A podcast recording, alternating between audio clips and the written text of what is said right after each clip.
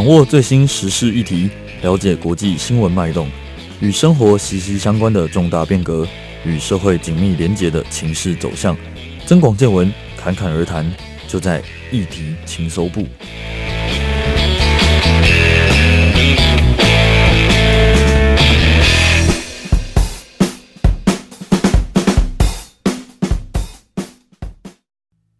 大家好，欢迎收听议题情搜部，我是主持人灿佳。大家喜欢蜜蜂吗？面对这个问题，多数人应该会回答不喜欢。蜜蜂带给人的多数印象就是会咬人、具有攻击性等等的负面观感，顶多就是蜂蜜很好吃。除此之外，蜜蜂跟我们一点关系都没有。但你知道全球蜜蜂正在离奇死亡吗？今年八月开始，南投埔里的养蜂农场。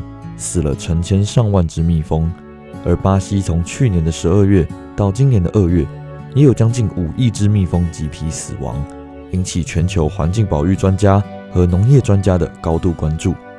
为什么蜜蜂们会离奇死亡呢？这些专家又是为什么需要关注蜜蜂？一题情搜部第二集，就让我们一起来窥探蜜蜂的秘密，以及世界自然环境的危机。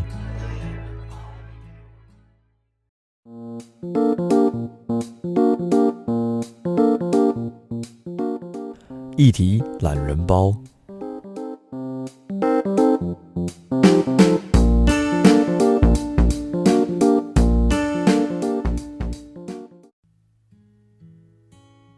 最近几年，全世界的蜜蜂大量的死亡、失踪，被专家称为“蜂群崩溃症候群”。位于南美洲的国家巴西，从二零一八年十二月到今年二月，短短三个月内。就有将近五亿只蜜蜂死亡，主要原因是巴西的大豆作物，其中的芬普尼杀虫剂。巴西南部的圣卡塔里纳州是巴西最大的蜂蜜出口州，其中百分之九十九的蜂蜜被国际认证为有机蜂蜜。蜂蜜生产商担心大量蜜蜂死亡会引起人们对圣卡塔里纳蜂蜜品质的怀疑，进而影响巴西的出口金额。二零一三年。欧洲地区国家也传出灾情，蜜蜂开始大量死亡。欧盟各个国家甚至组成跨国联合调查团队，研究蜜蜂的死因。经过五年的时间，欧盟最后在二零一八年决定订定法律来救蜜蜂。除了巴西和欧洲之外，夏威夷也有七种蜜蜂将要濒临绝种。美国政府已经采取行动，把夏威夷特有的七种黄面蜜蜂。列入濒危物种保护名单内。而为什么蜜蜂对全球来讲这么重要呢？蜜蜂所带来的经济收益非常庞大。在美国，依靠蜜蜂授粉的农作物产值每年高达一百五十亿美元。但调查显示，从两千零六年开始，大量养殖蜂群神秘消失。一九四七年，美国有大约五百万只蜜蜂，但到了二零一四年，居然降到两百五十万，足足减少了一半之多。令人害怕的是，全球农作物当中有三分之一的农作物都仰赖蜜蜂授粉，而在这些可能消失的农作物当中，可供人类、动物食用的粮食作物多达百分之七十五。如果蜜蜂数量持续减少，很可能造成粮食作物收成不足，引起全球性食物战争。而没有了蜜蜂的授粉，坚果、白菜、葱、辣椒、柑橘、苹果、咖啡、可可等日常常见的蔬菜和水果将无法生产，必定会对农业生产造成不可估量的损失。而农业专家也估计，一旦世界各地的蜜蜂全数灭绝，人类也可能在四年之后消失。造成蜜蜂大量死亡的原因其实非常多。根据农业专家研究，大概可以归类成五种原因。第一种原因是农药的使用。研究发现，现在市面上贩售的农药芬普尼、异达胺或是可尼丁，就可能使蜜蜂中毒。而这些农药都属于新盐碱类，如果蜜蜂不小心吸入，就可能会失去方向感，无法回到蜂巢。第二种原因是寄生虫越来越多。蜜蜂身上有种寄生虫叫做瓦螨，寄生在蜜蜂身上，导致蜜蜂的翅膀萎缩。瓦螨的生命力极强，容易产生杀虫剂的抗药性，难以根除。第三种原因是食物来源太过单一，蜜蜂可以从不同的植物当中摄取各种微生物来补充营养，增加蜜蜂对环境的适应能力。但现在的农田大多都大范围种植经济作物，让农作物变得过于单一，蜜蜂摄取营养的来源就变少了。所谓的经济作物，就是例类似大麦或者是小麦、甜菜等等可以拿来卖的作物这样子。第四种原因是全球暖化。根据泛科学网络媒体的报道，从1974年开始，全球气温上升之后，大黄蜂也开始往北缩减其栖息地。随着地球暖化的范围加大，蜜蜂的栖息地也会越来越少，也会因为全球暖化带来的延长开花期。让蜜蜂过劳死。最后一种原因就是土地的过度开发，土地开发会导致蜜蜂的栖息地减少，而让蜜蜂慢慢消失。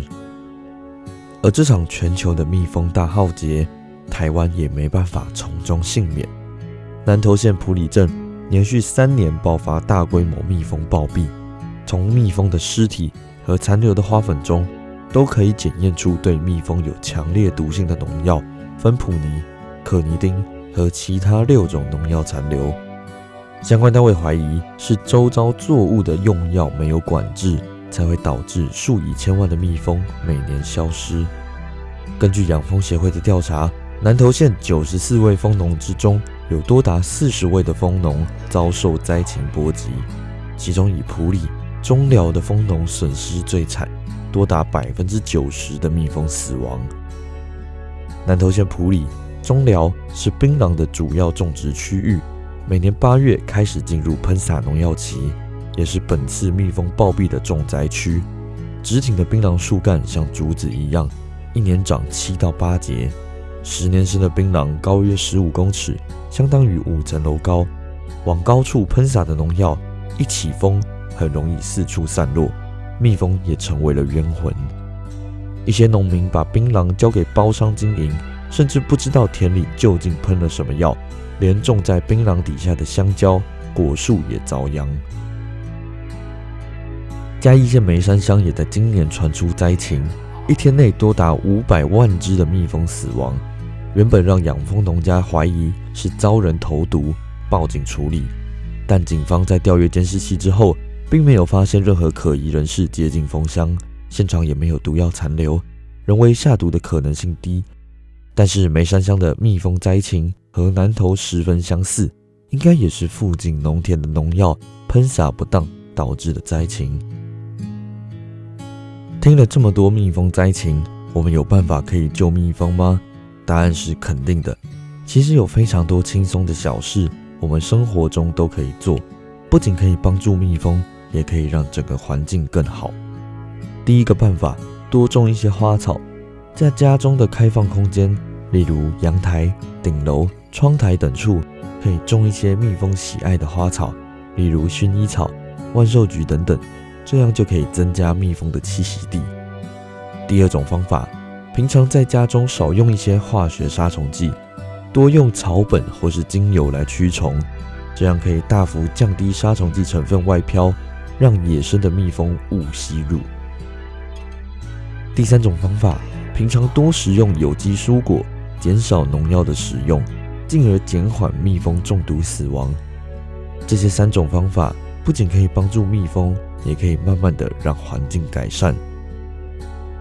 二零一七年年底，联合国通过一个纪念节日，叫做世界蜜蜂日，并将这个节日定在每年的五月二十日。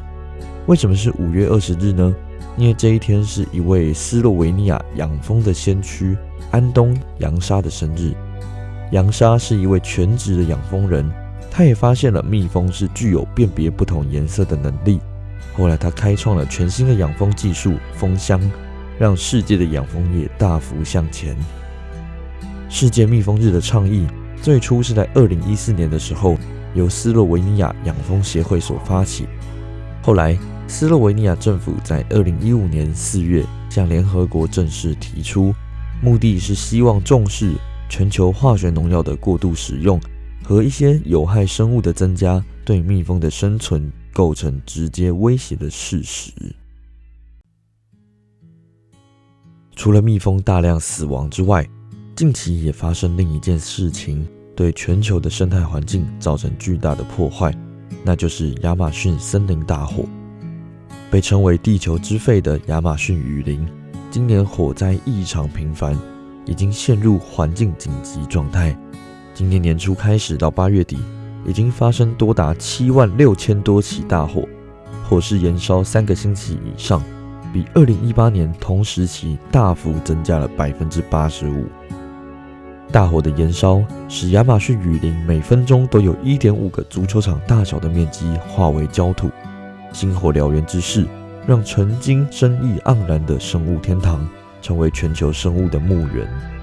有多达百分之十的生类物种被燃烧殆尽，而以亚马逊雨林为家、仰赖森林为生的亚马逊原住民，生活也受到极大影响。许多研究都显示，起火主因可能与人类砍伐、开垦、滥烧有关。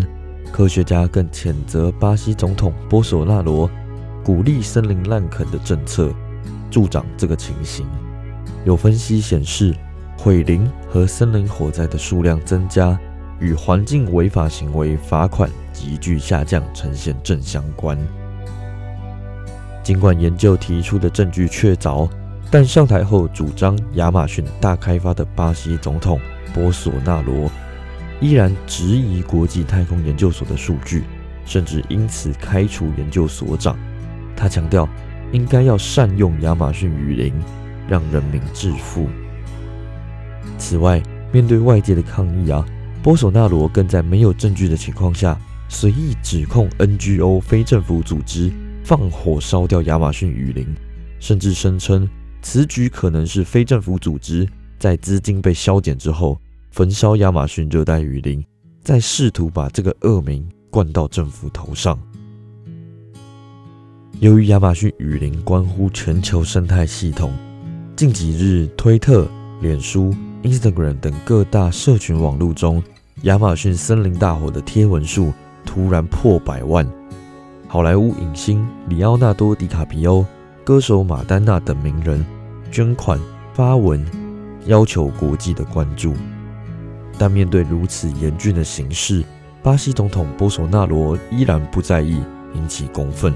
全球各地集结了抗议的浪潮，但是波索纳罗仍旧有死忠的支持者盲目相挺，不认为这起火灾会对气候造成多大的改变。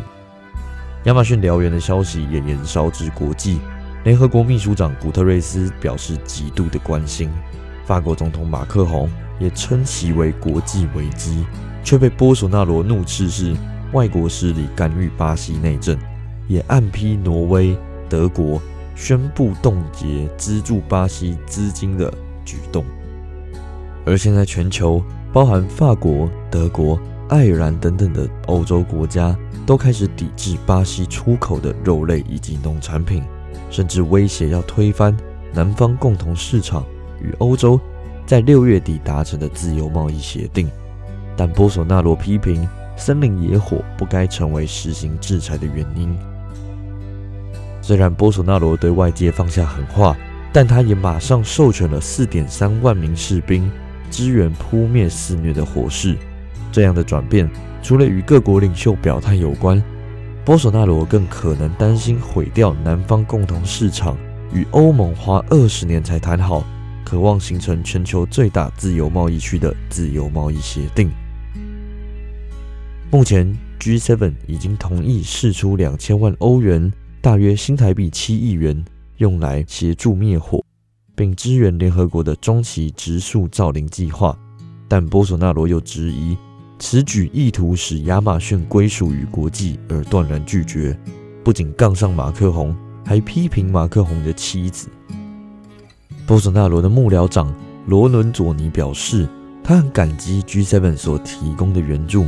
但对此资源较适合用在欧洲的林地发育，此外，他也讽刺马克宏在圣母院大火事件的办事不力，可预期到的火灾都无法预防，还想教导巴西该怎么做吗？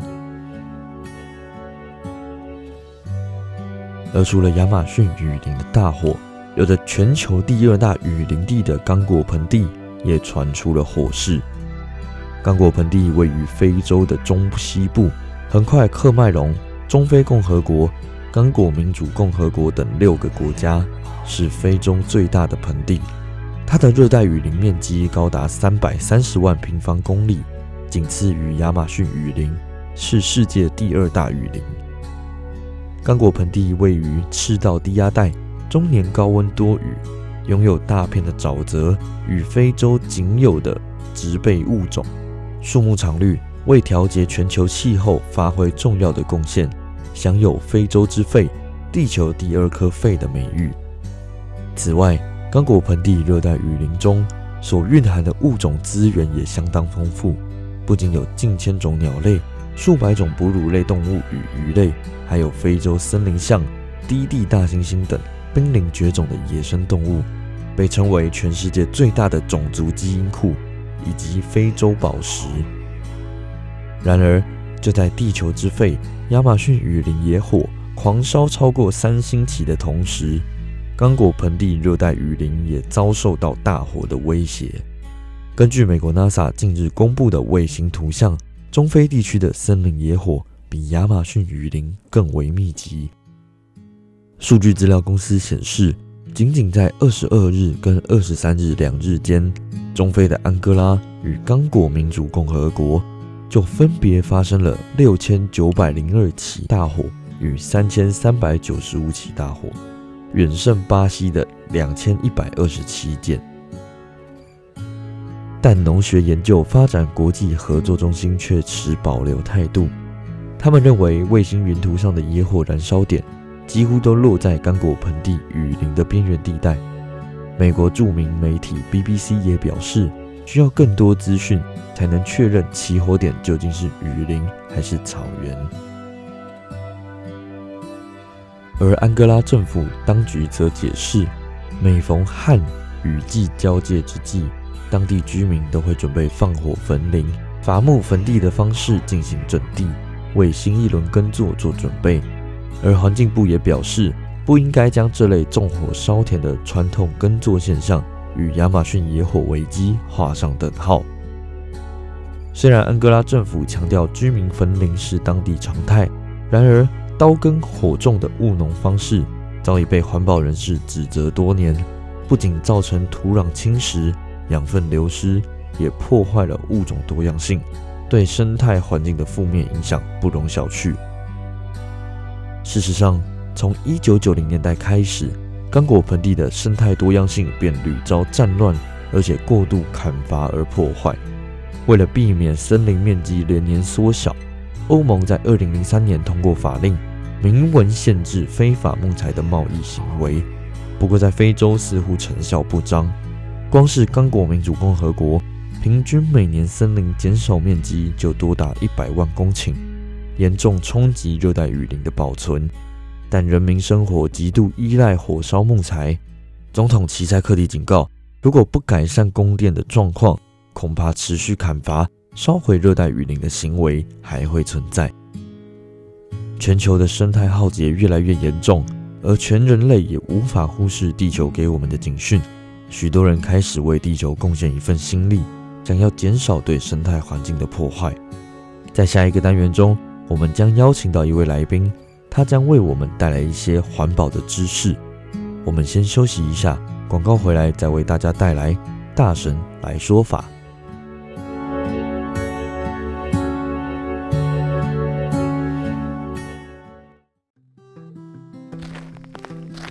我翻山越岭。终于来到这个宝地，听说只要在这里大喊“我爱心理学”，就可以得到心理学宝典。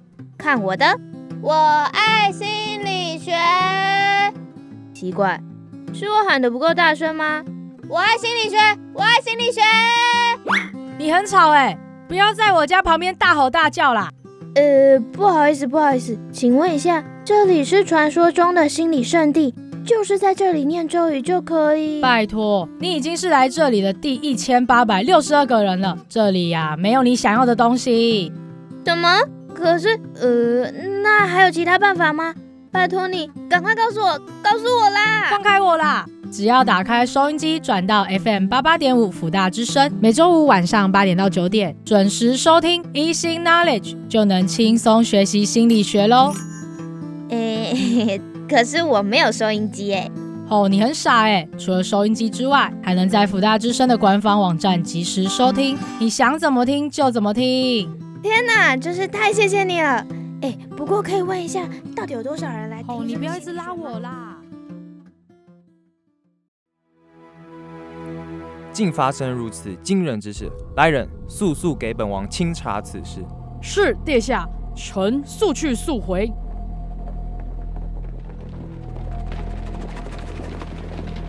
大人，此人衣着言行皆异于常人，甚有嫌疑啊！你为何人？从事何业？鄙人李某从艺。莫非你为近日将洛阳城闹得翻天覆地的一人？正是在下。甚好甚好，本王盼星辰盼明月，终将你盼来了，可否留下与本王商谈？本王将封你入搜搜名人堂。在下愿意。首播时间周一晚上八点到九点，重播时间周二晚上十一点到十二点及周三下午一点到两点。So funny, so easy，不放过任何会发光的明星，我们将为你搜查到底。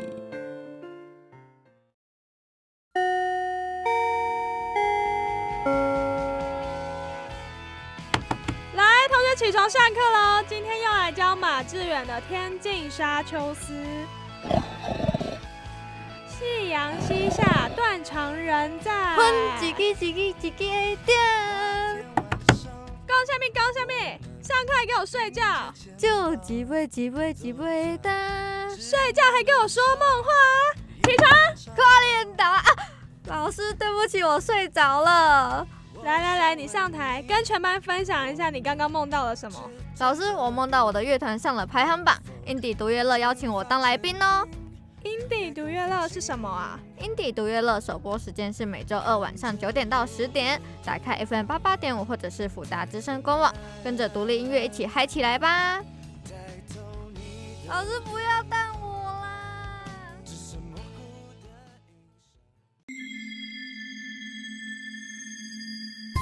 哎，老师，老师，我这间房子是不是是不是有排名呀？嗯，就我看来，这间房子是稍微拥挤了一点，没错。啊，我可是俏皮的、可爱的、单身的、美丽的女子啊！老师，快帮我想想办法吧！来，你来，你来，我这里有一个小配包，报给你知，无你看播的啦，那就是，就是，就是，就是，就是收听《飞越大西洋》，每周四晚上八点到九点 live 直播，快让飞越大西洋净化你我的磁场吧！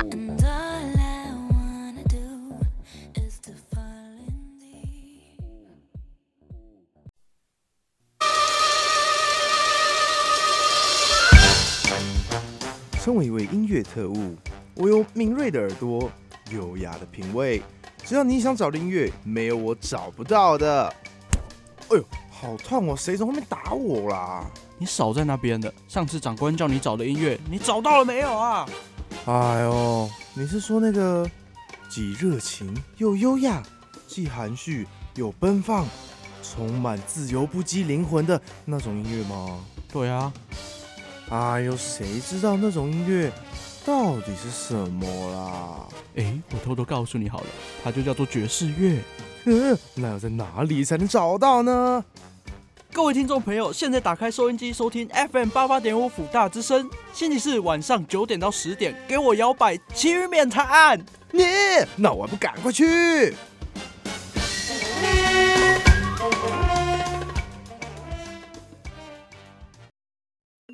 讲讲讲故事给我，讲故事给我听。哼，看起来他今天真的玩得很开心哎！你看，连做梦都想要听故事。就是说啊，哎，你还记得我们以前常听的那个吗？不然我们来放给他听好了。你是说那个 FM 八八点五福大之声吗？好啊好啊，我们年轻的时候不是常听那个吗？你记不记得女儿刚出生的时候，我们天天给她听福大之声啊？当然记得啊，常常睡不着觉的时候，给她听芊芊姐姐讲故事，就乖了下来呢。大学去毕业旅行的时候，也是都听福大之声报的旅游资讯才决定要去哪里。我记得我们有一次约会啊，你迟到了一个小时。哦那一个小时，我都在角落里面听着福大之声，里面放着我最爱的摇滚乐。虽然我现在想起来还是很生气，就对了啦。好像还好多哎，从学生时代到现在，有你也有福大之声。没错，少了他，好像就少了点什么。FM 八八点五福大之声是让我们更加甜蜜的第三者。咕咕咕，咕咕咕，大家起床喽！咕咕咕。哦，妈妈，那么早起，我也没事做啊。咕咕咕咕咕咕，可不可以让我再睡一下？不行啊，咕咕咕，我们要做好叫人类起床的工作，人类才能去做各种还没有做的事啊。嗯，人类怎么有那么多要做的事啊？没错，咕咕咕，有人要照顾小孩。有人要跑新闻，大家可是很忙的呢。哇，我好想再更了解人类的世界哦，妈妈。那就去听 FM 八八点五辅大之声啦，咕咕咕，那里什么人类的活动都会说给你听哟，小鸡。真的？那我要赶快去听辅大之声了，咕咕咕咕。现在就打开 FM 八八点五辅大之声，一起了解人类的世界，咕咕咕。就第十三轮双方谈判，美洲贸易战再一见曙光。两国协议在所罗门当地，包括在台湾，都有八成的民意认为所罗门应该要。十日凌晨，香港警察开始强制驱离反送中群众，及民间爆发激烈冲突。这场华航大罢工，空服员的所罗门跟中国大陆建交的。那么总理说，奇怪，现在新闻在播什么啊？什么？华航罢工已经结束了，长隆罢工也结束了。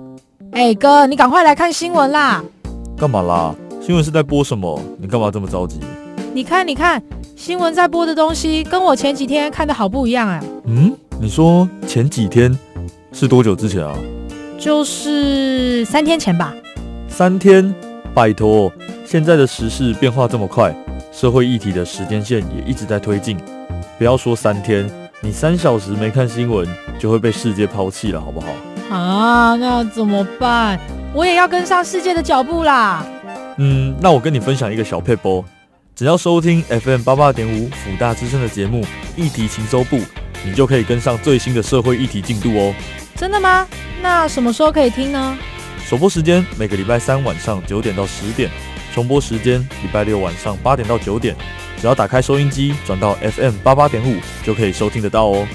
那那那。没有收音机怎么办？没有收音机也没关系啦，手机或电脑打开福大之声官方网站，就可以线上收听喽。那我要赶快去补进度了。嗯，快去吧，我要用电视打 PS4 了。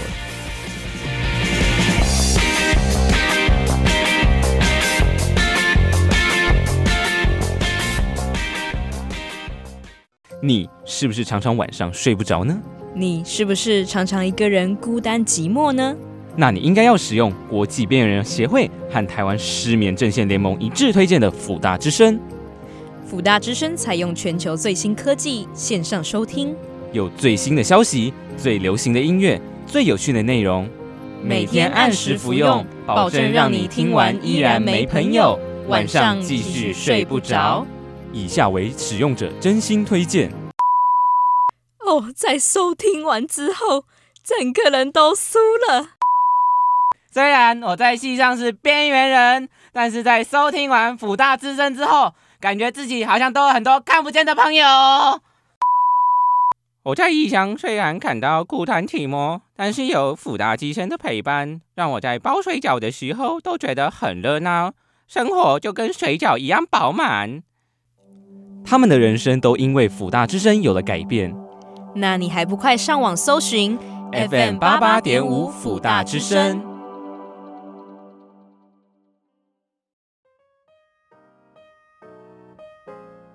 各位同学早安，我们今天先从中英翻音练习开始上课，准备好了吗？Voice of FJU，辅大之声，FM eighty eight point five，FM 八八点五，Voice of FJU is on FM eighty eight point five。辅大之声可以在 FM 八八点五收听得到耶。辅大之声最青春活力的广播电台。谢谢你们愿意支持新一代的声音，我们会继续说下去。FM 八八点五辅大之声，二十四小时不间断，现在官网也听得到喽。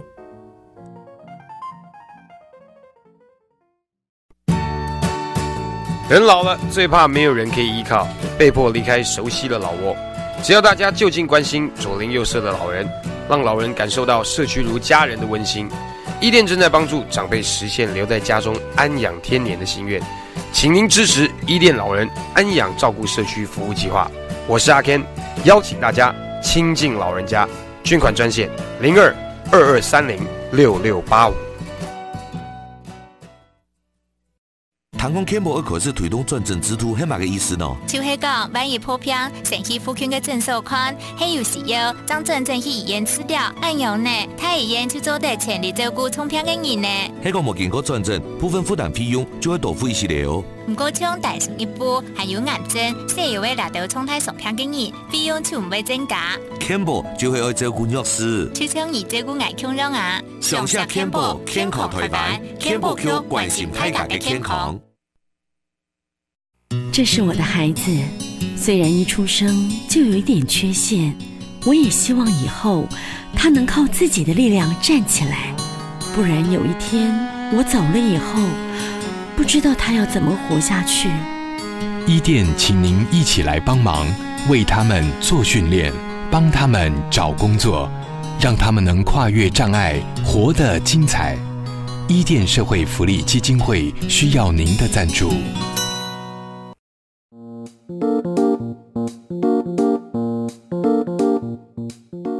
大神来说法。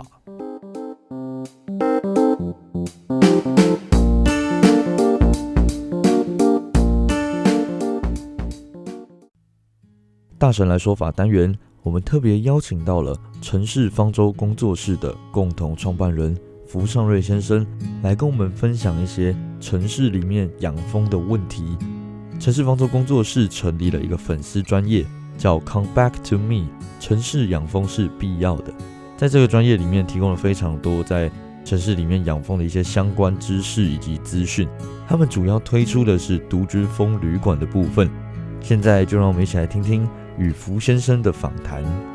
那首先想请问一下福先生，就是请问城市方舟工作室主要在推广的内容是什么？嗯，我们团队的话，主要是大概有两个方面，两个目标。那第一个是因为，呃，知道台湾的一般民众对于蜂类其实有一些恐惧，有一些错误的印象，所以我们第一个是希望，就是我们团队可以将呃正确的蜂类知识宣导出去，然后改变人们的人们这些错误的印象，然后人们不再害怕蜂类。那另外一个方面呢，我们也希望说，就是从从人们开始呃开始关心这些蜂类之后，他会注意到我们周遭的环境，然后。去改变，去改变我们城市这种环境。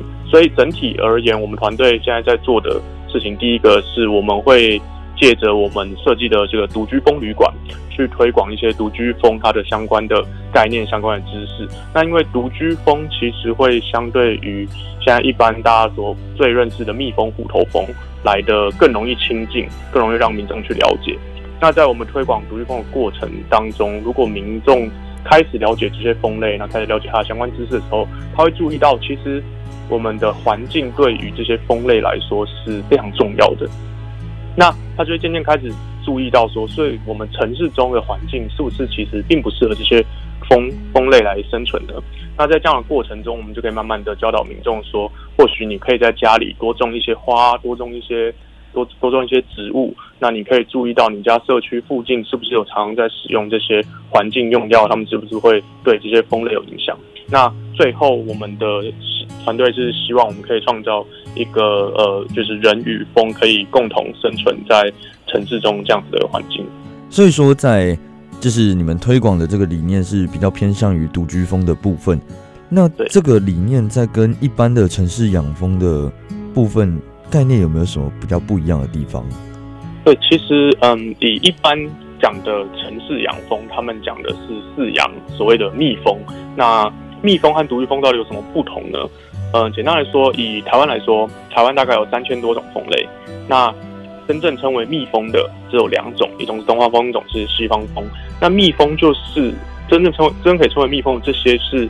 大家就是它会来产蜜，产给大家，呃，产蜂蜜给大家吃这些蜂类。那在独居蜂则是相对于蜜蜂这种社会性的蜂类，社会性的蜂类就包含了蜜蜂、虎头蜂这些大家比较认熟悉的。那还有一些长角蜂，它们是社会性的蜂类。那社会性的蜂类，大家印象就是有一个巢，全部蜂住在一起，然后可能大家如果知道的话，它会有一个蜂后，然后专门产卵。但独居蜂。跟这些蜂就是生活形式是完全不一样的。他们平常就是一公一母去去生活去交配，然后交配完之后，呃，蜂妈妈就要去找个地方产卵。了解。独居蜂实际上大概有个呃，全世界种类种类上话的话，大概有八十八到九十八，其实都是独居蜂。也就是说，我们一般所熟知的蜂类，其实占的是少数。我们一般印象说的这些社会性蜂类占的是少数的，因此我们主要在推广的是。独居蜂的部分，而不是我们去饲养的蜜蜂。那为什么我们就是推广独居蜂这一块呢？主要是因为现在虽然大家都知道蜜蜂消失就是是一个很大的问题，然而实际上蜜蜂是我们人在饲养的，所以它的消失其实是一个农业的问题，而不是生态上的问题。但是也就是因为蜜蜂开始消失之后，人们开始注意到，其实还有很多其他的野外的这些原生的蜂类。它们的数量同样也在减少，可是过去，因为它们并不是，并不是一些重要的经济昆虫，它们并不能采蜜，所以我们对它的认知很少，对这些独居蜂认知很少，所以在近年来才开始注意到说，独居蜂它同样是个很重要的授粉者，然后它也在消失，那它的问题我们是不是应该来解决？所以我们主要推广的是在城市中提供一个好的环境，让这些原生的蜂类可以在我们城市中活下来，而不是我们真的。去人为的饲养任何的蜂类，了解。所以说，在一般的城市养蜂跟独居蜂的差别就在于，一个是农业，一个是自然生态，还有两个两种的蜜蜂是不是会进行授粉，就会不会进行就是产蜜这个动作，对吧？对，就是蜜蜂和我们推广独居蜂是完全不一样的蜂的种类。那虽然两者都是重要的授粉昆虫，但是以独居蜂来说，它的种类多很多，所以。它能授粉的植物其实种类也是相对来说多的。了解。那想请问一下，就是福先生当初是为什么会就是想要来推广这个独居蜂旅馆的理念？是有什么契机吗？嗯，其实我们团队当初是三位都是呃，我们昆虫系昆虫系的学生。当时我们在我们实验室内，我们实验室主要做的就是蜜蜂，就是刚刚说会产蜜的这些蜂类。那 我们在研究蜜蜂的过程中，当时、当时、当时是因为一些原因啊，我们当时要把我们的蜜蜂移到我们系馆的顶楼去养。那我们在系馆顶楼开始养这些蜜蜂的时候，我们想说，嗯，那我们就多种一些花，然后让他们去采蜜。那我们种了这些花之后，我们发现说，其实蜜蜂不太会来采我们的花，这个跟蜜蜂的一些行为上是有是有关系的，并不是说我们种的花蜜蜂不喜欢，而是因为我们种的数量。不够，所以蜜蜂不来采。但是有很多其他的蜂类就来采了，所以我们在那时候开始注意到这些其他的蜂类。那我们去做很多文献的收集，然后开始发现说，哎，这些蜂类或许它们很重要，同时又因为它们相对于蜜蜂来说其实很安全，它们不像蜜蜂、虎头蜂的攻击性那么强，因为它们呃，因为就是它们平常就是一直单打独斗，所以它其实不太会来攻击人。所以在这样的情况下。这些蜜蜂同样同样呃，这些独居蜂同样重要，然后同时它们又不那么具危险性，或许它们更适合呃我们来推广，说让一般民众去认识蜂类，所以我们才开始开始研究这些事情，注意到这些事情，然后开始去设计我们的独居蜂旅馆，想让一般民众也可以在家里，然后观察到这些蜂类他们的生活的情况，这样子。了解。那刚刚您提到的独居蜂旅馆，就是为了这些就是蜜蜂去设计的嘛？那独居蜂旅馆它有什么样的特色吗？它是怎么样可以让这些就是蜂类来居住？嗯，那这个部分就是关系到了独居蜂它平常的生活习性。那其实独居蜂它就是平常的话一公一母活着嘛。那交配季交配的时候，交配后，其实雄虫它很快就死亡了。这在昆虫界中也是很常见的，雄虫交配完就死了。那雌虫也就是它的蜂妈妈，其实要找一个地方去产卵，去照顾它的小孩。那在这个适合产卵的位置，像在呃常常会有的位置，比如说。断木，断木的话，蜂妈妈会在上面钻洞，它会钻洞在里面产卵，或者是竹管，竹管因为它本身就有洞，所以它就不需要钻。然后有一些老建筑，它可能会有那个墙壁这种土做的，土墙上它们也会在土上钻洞。在这些独居蜂常常找的位置，其实就是一些孔隙的这种洞穴。可是你可以想，我刚刚说的什么断木、主管和土墙，好了。这些东西在我们目前的城市中，比如说台北市，其实是很难找到的。就算台风天来，会有一些断木，可是很快就会被清扫掉。所以也就是说，在我们都市化的过程中，其实他们这些独居蜂，他们养育下一代的地方是被我们破坏的。那独居蜂旅馆的用处，其实就是我们在城市中放下了我们这栋旅馆，这栋旅馆就提供它一个呃养育小孩的空间。所以，我们是提供他一个空间，然后让他们住进来，而不是我们特别去饲养它。那为什么独居蜂旅馆会就是吸引到这些独居蜂？其实并不是我们特别用了什么方式去吸引，而是我们提供一个适合的空间。那他们本来交配后，妈妈就要去找一个这样子的空间，所以他会来找到我们旅馆，而不是我们特别去做了什么气味或什么之类的方式去吸引他。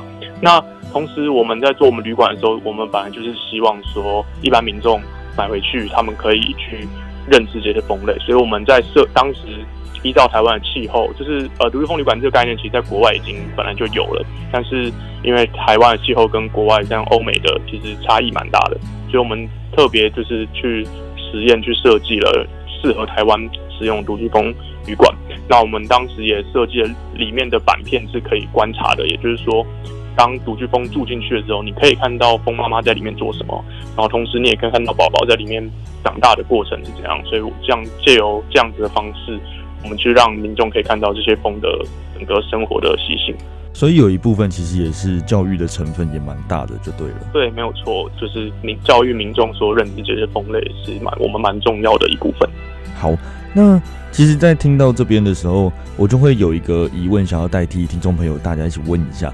就是独居风旅馆是每一个人都可以去做的吗？会不会有一些环境上面的限制，或者是我家可能在相对来讲很高楼的地方，这样子的话会不会就是也会受到影响？嗯，我们目前已在城市中，我们是基本上大家家家户户都可以摆放，没有问题。那只是说它能不能真的引到风，会跟你周遭的环境有很大的相关性。像我们呃，因为我们一般客户，他们收到风，常常会跟我们回报，来问说这是什么风，所以像我们就会收到一些他们的讯息。那在就算在台北市好了，比如说大安区这种地方，其实也会有人的旅馆可能摆放一周后，很快就住满了。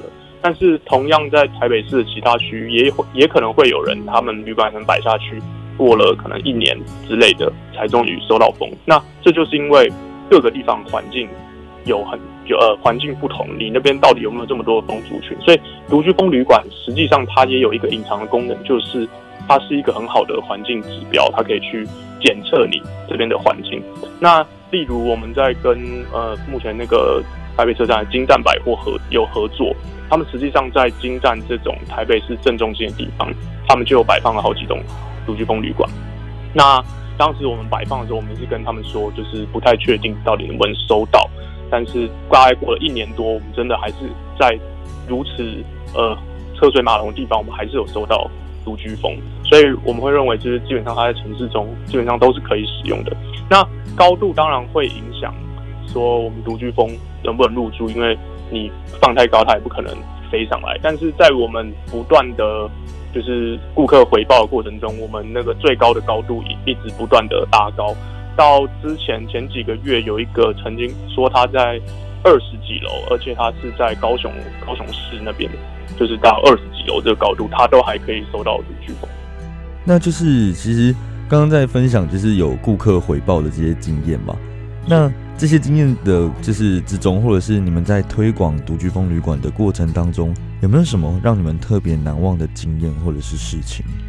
对，是，呃，其实像我们，因为团队刚，我们团队三位都是昆虫系的学生，所以我们在商业的背景上其实蛮不足够的。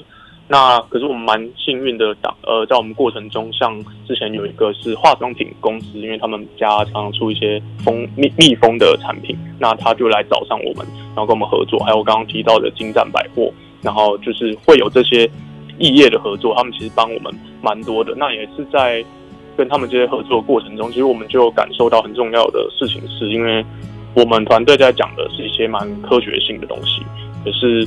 当我们要把这些科学性的东西传递给一般民众的时候，其实是我们需要去转化成一些一些小故事，或者是一些可以吸引人的议题，那才能达到我们真正可以就是传将将讯息传递给民众的这个目的。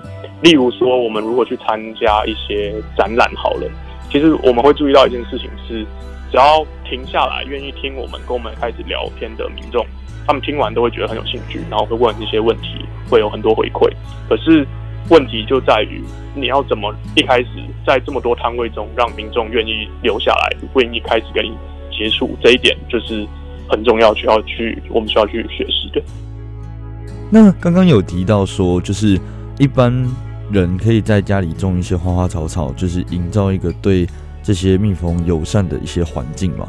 那就是有没有推荐说，一般民众在家里比较适合种哪一些花草，才可以就是让这些蜜蜂有一个舒适的环境？对，有，像我们其实，在我们的粉丝页上也有一个相簿，有有贴过一些我们曾经种过，然后确实有这些独居蜂会来采的采的采的花采的对采的采的花。那像我们一般比较推荐的植物，就是就是罗勒九层塔。那因为它的花其实它其实有很多小花会吸引一些独居蜂，然后同时它还算是蛮好种的植物，又同又可以拿去煮菜，所以我们常常会跟就是大家讲说可以种这种植物。那另外另外还有一些呃，如果你想要一些原生种的植物的话，我们也会提供，比如说仙草，就是大家一般吃的那仙草蜜的仙草，它其实是一种原生的植物。那另外还有呃，像小灌木的话，石斑木。也是一个原生的不错的植物。那其实独居蜂因为种类很多，所以蛮所以你其实种蛮多种的花都会吸引到这些蜂类的。所以所以就是通常我们就是建议你就是可以你可以去花市找你想要种的没有关系，你就你就你就多种。那虽然并不是说每一种都一定真的会吸引到独居蜂，但是但是基本上大部分的花其实都会有吸引蜂类的功能。那如果说今天有就是那些一般民众在家里可能没办法就是种这些花草，他们有没有办法可以在日常生活中做出一些对这些蜂类比较友善的举动呢？嗯，是因为其实我们也并不是一定要每个人家里都种花，而是说，而是它很呃，其实独居蜂很重要的是它整个周遭的环境并不会只有你家就是种了，然后就会来这样子，所以很重要的部分。可能会是你需要去注意你家附近到底是不是平常在使用环境用药，就包包含你自己家或者是你附近的社区。虽然说在都市中我们比较不容易看到会有什么喷洒农药的情况，可是可是呃有一些地方其实还是会固定有使用一些环境农药的部分。像我们之前在跟金藏合作的时候，他们外面我们在外面摆独立风旅馆，当时。我们就跟他们说要确定外面的那些花圃并没有定期施药。那那后来他们才知道说，原来他们的花圃因为包给外面的公司，其实是一直固定的有在施药，所以他们知道，他们后来才知道这件事情，然后再去跟他们这些雇花圃的公司去沟通后，所以现在才改成就是选一些不会有害、不会有虫害的植物，然后就是没有没有定期用药。对，所以我觉得这个是一般民众他们可以去注意的事情。了解，因为我在就是观察一些报道跟阅读一些文章的时候，他们都会说到，除了农药之外，那种一般的杀虫剂也会对蜜蜂造成影响。呃，对，其实就是呃，农药它比较像是就是农业上用的药，但是但是其实它跟杀虫剂两个是很大一部分就是可以说是重叠的，就是在农业上用的药有很多也是拿来杀这些害虫，就是它就会影响到这些蜂类。嗯，那就是其实这些知识一般民众可能平常比较不会接触到。那你们有在就是推广这些活动吗？有没有一些活动可以让听众朋友一起去参与的？那其实我们嗯，通常都会有一些，就是一段时间就会有一些公开的演讲。那像比较近期的话，在十一月三十号，在台南南台南社大，我们就有一场活动，一场。呃，一一场一场一场活动啊，那这个就是十一月三十，因为刚好在台南社大，其实我们平常比较常是在北部，所以十一月三十，如果南部的南部的的的朋友想要的话，这个是一个很好的机会。那目前有另外一个还没有确定，但应该我们在十二月，就是我们会在金站百货有排另一个活动，那这个活动会是我们带着大家用呃手机型的显微镜。去看蜜蜂它整个身体的结构构造，我们会有一点呃操作，让大家去类似解剖蜜蜂，看它的形态构造这样。那应该会开在十二月，但是目前日期我们还没有非常的确定。那其他演讲的话，就是可能要继续关注我们粉丝页，那我们有有的话，我们都会陆续发出来这样子。在节目的最后，我也会把就是粉丝专业的讯息，就是在跟大家讲。然后在我的粉丝专业上面，我也会把你们的资讯就是贴在上面，这样是 OK 的吗？是，可以。可以 OK OK。那最后节目的最后，想要请就是福先生跟大家，就是有没有什么话想要对一般的民众说，就是请他们一起来保育蜜蜂这样子。那其实就是在我们就是现在一般的一般大众，虽然可能对蜂有很大的。会会害怕蜂会叮人，但其实如果你真的去了解他们的话，你会发现，不管是蜜蜂还是虎头蜂，他们出来的时候其实并不是要攻击你，他们是出来工作，他们并没有那么大那么强大的攻击性。那更是你如果更注意去看这些花丛中的蜂的话，你会发现有很多蜂类其实它们并不是你一般所以为的那些蜜蜂，它甚至长得各种各种样子，然后你甚至不觉得它是蜂类。那这些。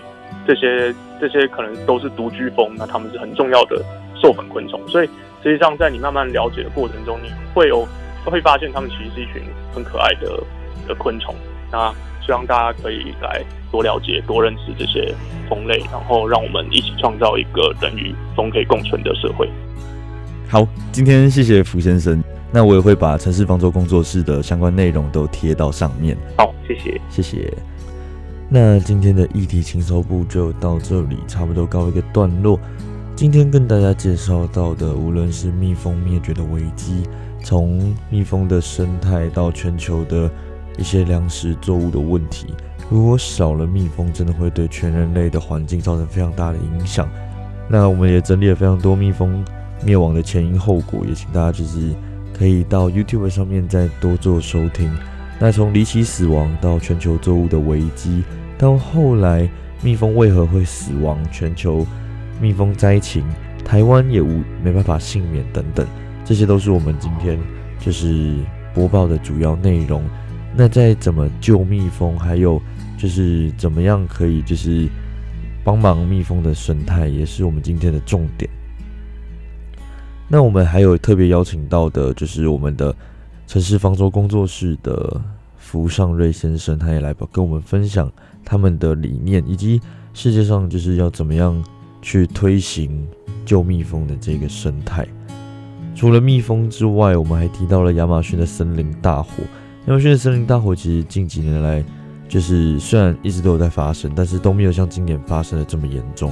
而且其实，在扑灭上面也是花了大家非常大的心力。其实再加上现在的一些政治环境的复杂程度，也导致这个灭火越来越不容易啊。那当然，我们现在环境上面的保育非常重要，所以也就是再次提醒大家，如果真的是能够带环保餐具啊，或者是少用一些一次性的塑胶产品，就真的少用，因为毕竟这些东西最后对我们地球来讲都是一种危害。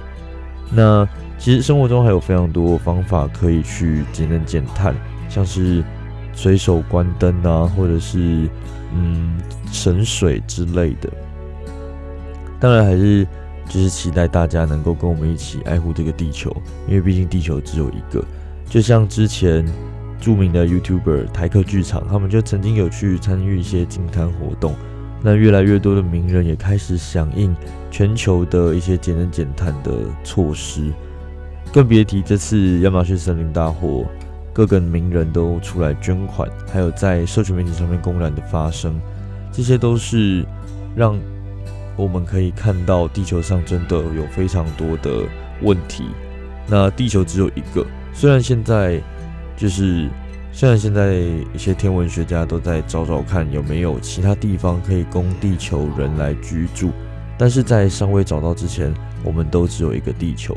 而且你自己想想看，我们如果今天就是用了地球这么多的资源，结果最后直接把它废弃掉了，那我觉得是一件蛮没有、蛮没有情感的事情啦。今天的议题情搜部就差不多到这里。节目的相关内容我也会放到我的 Facebook 跟 YouTube 上面，那就请各位搜寻议题情搜部在 Facebook 粉丝页上，然后定期也会在上面分享一些后续的发展，像是到目前为止第一集的反送中已经有非常多的内容我在上面更新，大家也都可以上去随时关注最新的情况。那今天的议题情搜部就差不多到这里结束了。我们就下个礼拜再会喽！我是主持人灿家，大家拜拜。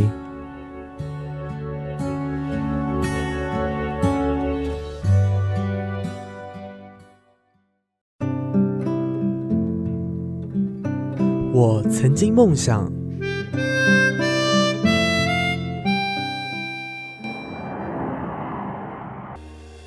我想当老师，我想当一位美美的新娘。我要当太空人，我想要一双翅膀。我想开花店，我要养米老鼠。我要当大明星，我们要一起当美少女战士。